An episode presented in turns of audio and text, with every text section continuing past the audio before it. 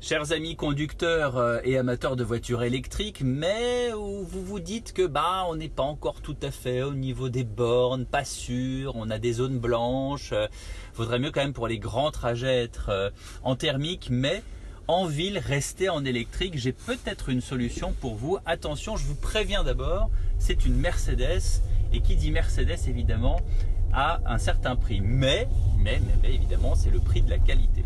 Alors, euh, pour ceux qui euh, voulaient investir par exemple dans une Zoé, ou Zoé toute option, la Zoé c'est sympa, mais on peut pas faire un, Paris-Nantes, un Paris-Marseille, un Paris-Lyon, un Paris-Deauville.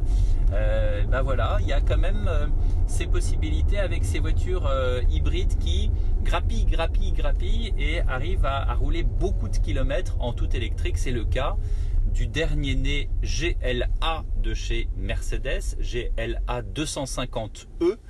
Et ce 250E, avec 218 chevaux de puissance cumulée, vous permet de rouler en tout électrique plus de 50 km. Donc c'est vraiment une, une, prouesse, sachant que la recharge sur une prise domestique se fait vraiment en, j'allais dire, 2-3 heures. C'est vraiment extrêmement rapide.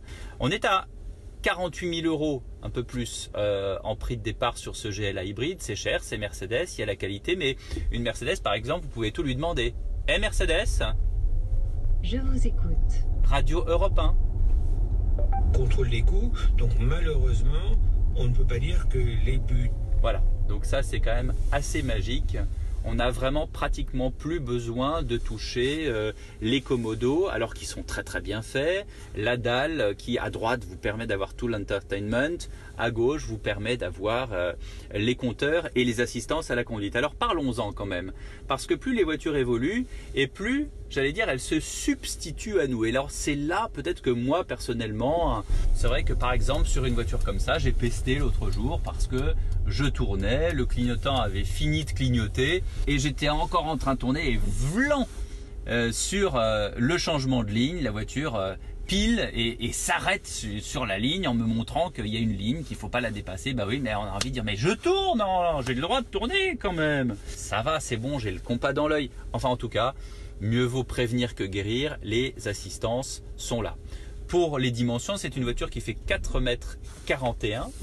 Euh, sur un, peu plus d'un mètre 80 de, de, largeur. On est, vous savez, le nouveau dessin du GLA, on est vraiment sur un SUV. Et vous avez donc plusieurs euh, façons de la conduire, comme euh, évidemment toutes ces voitures hybrides.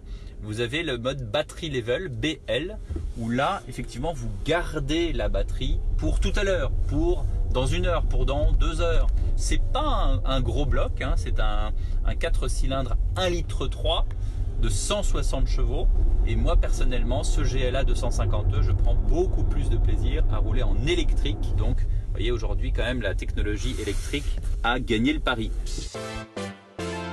Voilà donc pour l'essai de ce 250e GLA avec effectivement toutes les assistantes de conduite. Même quand vous roulez euh, tout près d'une voiture, et eh bien la voiture ralentit. Vous n'avez même pas à, appuyer la pédale de frein. C'est vraiment magique. Merci à à la semaine prochaine.